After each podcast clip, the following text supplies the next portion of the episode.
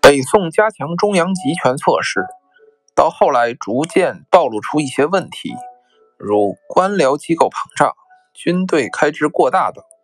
到北宋中期，政府财政常常入不敷出，而不限制兼并土地的政策，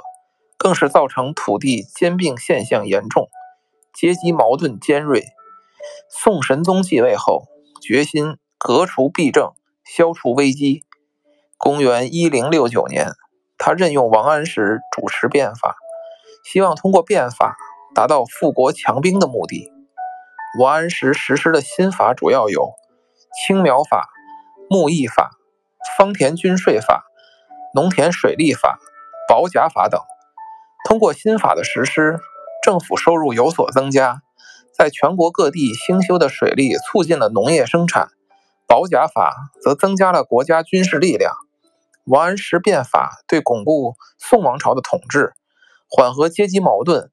增加政府收入起到了积极的作用。但由于新法触犯了大官僚、大地主的利益，王安石变法最终还是失败了。